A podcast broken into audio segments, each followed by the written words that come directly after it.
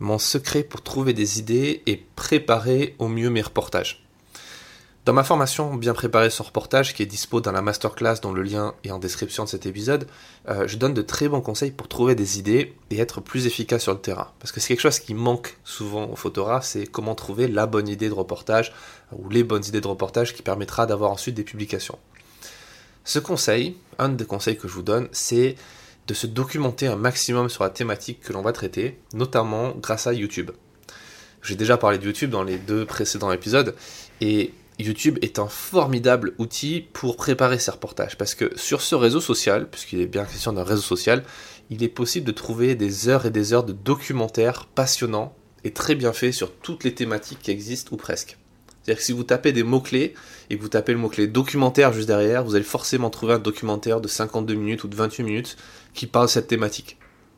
Si en plus vous maîtrisez la langue anglaise, alors là, c'est encore plus génial parce que du coup, vous allez avoir accès à, des milliers d'heures en supplémentaire.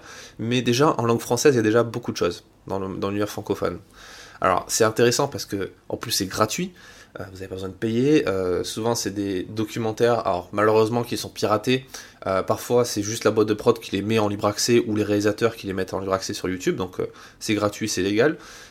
c'est pratique parce que vous pouvez le regarder quand vous voulez. Vous pouvez faire des pauses, vous n'avez pas besoin d'être devant la télé pour le regarder, vous pouvez le regarder depuis votre téléphone, donc c'est assez pratique et c'est fiable puisque il faut comprendre comment fonctionne une chaîne de production d'un documentaire télé.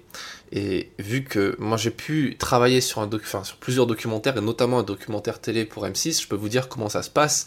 Et euh, ce qui est assez dingue, assez hallucinant dans la création d'un documentaire, c'est que c'est beaucoup plus complexe que faire un reportage photo ce qui est logique puisqu'il y a beaucoup plus d'enjeux, il y a beaucoup plus d'argent aussi euh, sur la table, et il y a une chaîne de production qui est tellement énorme, tellement euh, qui peut prendre des proportions tellement énormes que euh, ce que vous allez apprendre dans le documentaire va vraiment vous aider. Dans le sens où il y a plusieurs vérifications. Par exemple, un documentaire, ça naît dans la tête d'un réalisateur, dans l'idée d'un réalisateur. Un réalisateur va se dire, ok, j'aimerais bien faire un documentaire sur ça il va aller trouver un producteur, donc quelqu'un qui a de l'argent, ou du moins qui peut trouver de l'argent pour lui, et ce producteur va aller taper aux portes de toutes les chaînes télé ou de diffuseurs, donc ça peut être du web, ça peut être des entreprises, etc., qui vont fournir de l'argent, et qui lui-même va pitcher l'idée. Et eux-mêmes peuvent trouver des coproducteurs. Donc ça veut dire que il y a toute cette idée, elle se, balade dans la tête de plein de gens, et euh, dans sa réalisation, elle va encore plus être filtrée pour convenir au mieux à euh, la chaîne qui va financer ou le producteur qui va financer. Et ce qui fait que le, le, réalisateur peut pas se pointer juste avec une idée un peu vague. Il va devoir vraiment travailler sur son sujet, devenir un expert de son sujet, vraiment comprendre les, les, tenants et les aboutissants de tout ce qui touche à son sujet. Donc ce qui fait que au final, dans le produit final du documentaire, même si c'est long, ça dure 52 minutes, voire plus parfois, une heure et demie, euh, vous allez avoir un maximum d'informations et les meilleures informations, celles qui sont vraiment triées, hiérarchisées. Donc du coup, vous pouvez relativement faire confiance à ce contenu et à son auteur.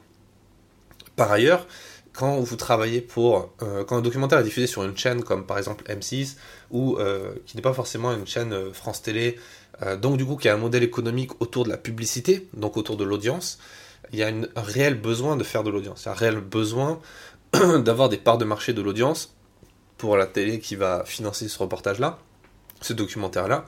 Et du coup, ils vont vraiment accentuer sur le levier du storytelling et sur le fait qu'il va falloir vraiment capter l'audience des gens et raconter au mieux l'histoire des gens qui sont dans ce documentaire. Donc du coup, regarder des documentaires, c'est la meilleure façon de se former au storytelling. Pourquoi? Parce que vous allez voir des cas d'école, vous allez voir des, exemples de gens qui ont euh, vraiment travaillé à fond sur ça. Euh, qui ont vraiment travaillé les personnages, qui ont travaillé les séquences, c'est-à-dire les suites d'images qui vont vraiment raconter l'histoire et qui vont expliquer la situation.